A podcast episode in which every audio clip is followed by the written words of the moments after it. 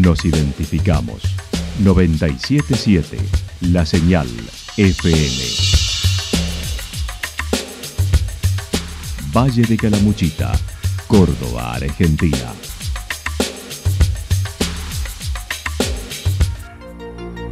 El más completo resumen de las noticias de la región, encontralos todos los días a las 12 y 30, a las 16 y a las 22 horas. Panorama de noticias. Por la 977, la señal FM nos identifica también con las noticias.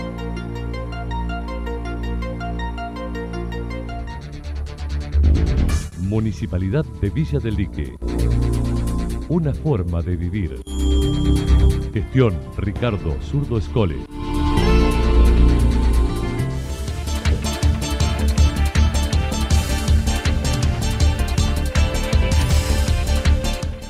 A esta hora hacemos un repaso por la información regional a través de los títulos. Un automóvil terminó dentro del río Santa Rosa. Una detenida en Villa del Dique por venta de drogas. Socializarte el desafío del IPEN 271 en Santa Rosa. La actualidad en síntesis. Resumen de noticias regionales producida por la 977 La Señal FM. Nos identifica junto a la información.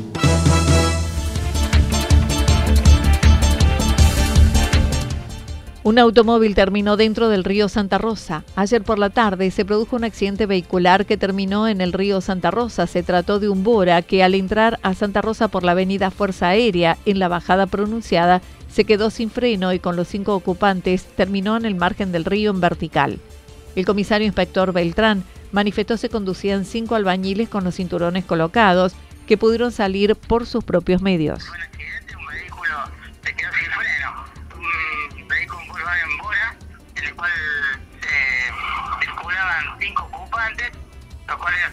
Son, albañiles, lo hacían de Villa General de Verano hacia Santa Rosa y Calamurcita, y ya una vez finalizada su jornada laboral, y al llegar a, hacia la zona por la avenida Fuerza Aérea, eh, intentó frenar para tomar sobre la avenida Yaleto, y bueno, ahí se quedó sin el vehículo, y realizó unas maniobras, pues, pero no pudo evitar y, y salieron a, la vez del río. Nuevamente, como bien dijo, no hubo que lamentar ningún tipo de lesiones, a ver, eh, los muchachos venían con su cinturón de seguridad. Los ocupantes tienen entre 18 y 32 años, con domicilio en la ciudad de Santa Rosa y no sufrieron consecuencias.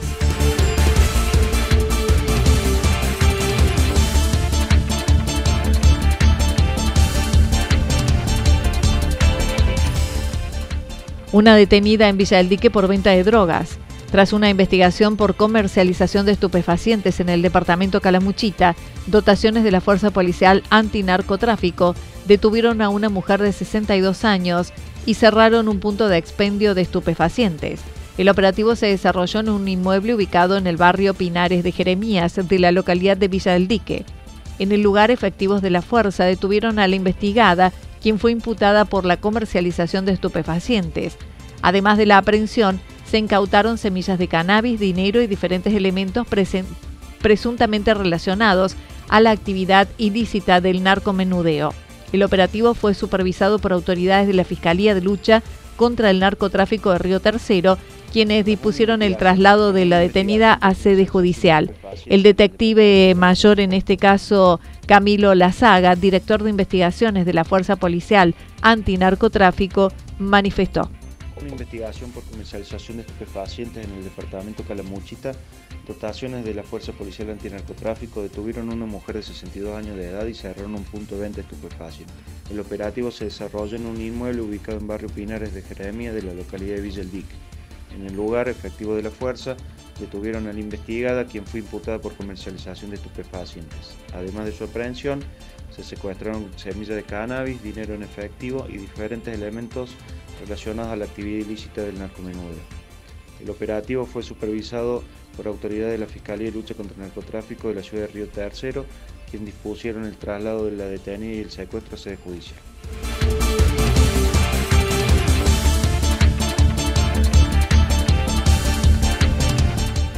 Socializarte, el desafío del IPEN 271 en Santa Rosa. Ayer y en el marco del proyecto Socializarte, el IPEN 271 Dalmacio Vélez Arfiel recibió un grupo de teatro con una obra relacionada al bullying, al género. Socializarte comprende diversas propuestas y actividades para trabajar con los chicos sobre convivencia, vínculos, la gran problemática hoy en las escuelas, la falta de hábitos, la dificultad en las relaciones. Sostendrán otras acciones a lo largo del año, incluyendo las dos especializaciones, el arte y la comunicación. La directora manifestó. Lo hemos refuncionalizado con un nuevo nombre eh, y agregándole elementos nuevos. En realidad es un proyecto que la idea es unir todo lo que haga la escuela durante este 2022 y si Dios quiere también 2023, 2024. Empezamos en realidad el año con taller docente, y los profes pensaron qué nombre sería más adecuado para la nueva realidad y la escuela tiene dos orientaciones, jugando con esas dos orientaciones que son sociales y arte, pero también con la necesidad post pandemia de que nuestros estudiantes vuelvan a socializar, vuelvan a relacionarse, vuelvan a vincularse, vuelvan a reconocerse uno con otro, incluye diferentes proyectos que se van a llevar durante el año escolar. Nosotros somos nuevo régimen académico, así que al ser nuevo régimen académico tenemos algo llamado GIS, que son jornadas de saberes emergentes. Toda la escuela en dos turnos participó de esa experiencia de teatro y arte y al aire libre con un grupo externo a la escuela y la semana próxima seguirán con cine debate. En nuestro caso trabajaron diferentes temáticas, bullying, eh, géneros. La verdad que es una manera de haber empezado en nuestro caso la GIS y que continuarán a partir del lunes que viene. No tenemos ningún inconveniente técnico porque vamos a trabajar eh, con cine debate. Así que la idea es que a partir del lunes eh, cada curso va a tener una actividad eh, ligada a esto. Eh, y hacer, bueno, la obra de teatro muy interesante porque es hecha por chicos jóvenes con intereses de chicos jóvenes. Así que está muy bueno para, bueno, para empezar a, retomar y trabajar esto de vincularnos, revincularnos, relacionarnos. En lo general, la profesora Silvana Mendieta mencionó el alto movimiento escolar con los pases y el impacto que se produce en el sistema educativo, además de la inasistencia, que es la nueva problemática por la situación laboral de los alumnos que comenzaron a trabajar cuando se volvió de las restricciones como forma de colaborar en sus hogares. Y volver a retomar la escuela presencial ha sido un desafío. Eh, muchas familias, tenemos muchos estudiantes nuevos eh, muchos pases. Somos una institución que siempre tuvo una gran cantidad de pases, pero ahora tenemos muchos más. Mucha gente de otras provincias. Eh, creo que todos estamos viendo cómo nuestra Santa Rosa va creciendo, con la cantidad de gente que se va eh, arrimando, que va llegando, que viene a vivir, y eso también impacta a nivel educativo. los chicos van y vienen. Y en nuestro caso nos preocupa y nos ocupa el tema de la asistencia porque también tenemos realidades que llevan a que muchas familias en estos dos años han optado porque sus chicos trabajen. Entonces, volver a la presencialidad total eh, no solo es un desafío para los profes, para los presos, para los que formamos parte de la comunidad educativa, sino también para cada familia que en estos dos años fue atravesada por realidades sociales tan diversas, diferentes. Ayer se conocieron los resultados de las pruebas Prisma en el que matemática el 61% de los alumnos secundarios no alcanzó el mínimo y un 19% estuvo cerca de hacerlo. Es decir, que solo 2 de cada 10 estudiantes pudieron alcanzar el nivel esperado, con un 11% que alcanzó las expectativas básicas y un 9% destacado. La directora señaló no es sorpresa ese resultado y en la escuela cada uno tiene nombre y apellido. Entonces, para los docentes, esos datos que brindan las diferentes evaluaciones, ayer se conoció Prisma, pero hay otras que han sido eh, aplicadas, para nosotros tienen nombre y apellido, por lo tanto nosotros le damos otra lectura. Y sí, Anita, la pandemia intensificó algunas problemáticas que no es que antes no estaban, pero ahora las incrementó. Eh, están siendo más significativas. Vos pensás que en estos dos años eh, la presencialidad no estuvo y eso hizo que muchos chicos no tuvieran las mismas posibilidades de acceso a una explicación, a una herramienta, a un libro de texto, algo tan simple como eso. Eh, Por eso hoy es tan importante la presencialidad, la asistencia y que todos los actores institucionales, en Dalmacio tenemos, por ejemplo, horas institucionales, profes con tutoría, en los proyectos anuales se destacan la Semana del Estudiante, las Olimpiadas del Dalmacio y Expo Dalmacio, jornada de puertas abiertas en octubre. Después para la Semana del Estudiante la idea es la segunda GIS eh, y ligado a las Olimpiadas del Dalmacio, eh, que en el 2019 salieron tan lindas que a ver si las podemos retomar. Veremos que no pase nada extraordinario en el camino. Y el aniversario de la escuela es en octubre y la idea es hacer una expo Dalmacio abierta a la comunidad para mostrar todos aquellos trabajos que de a poquito los estudiantes van haciendo en cada hora de clase, en cada actividad extraúlica y dar a conocer sobre todo nuestras dos orientaciones. A veces hay muchas cosas que quedan dentro de las escuelas y que la comunidad no necesariamente conoce. Bueno, por ahí pensar, eh, la idea es, y lo podemos llevar a cabo, una jornada de puertas abiertas. Eh, para fines de octubre, que es nuestro aniversario. Con ese objetivo veremos qué nos sale.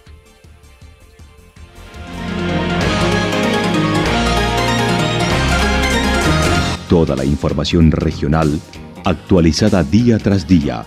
Usted puede repasarla durante toda la jornada en www.fm977.com.ar. La señal FM nos identifica también en Internet.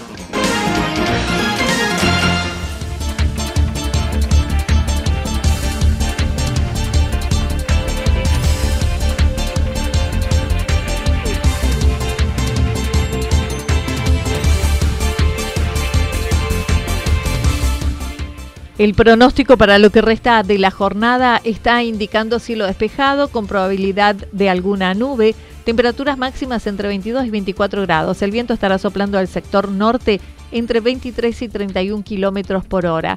Para mañana viernes anticipan parcialmente nublado, temperaturas máximas similares a las de hoy, entre 22 y 24 grados, mientras que las mínimas se ubicarán en torno a los 5 a 7 grados y el viento estará soplando al sector norte entre 13 y 22 kilómetros por hora.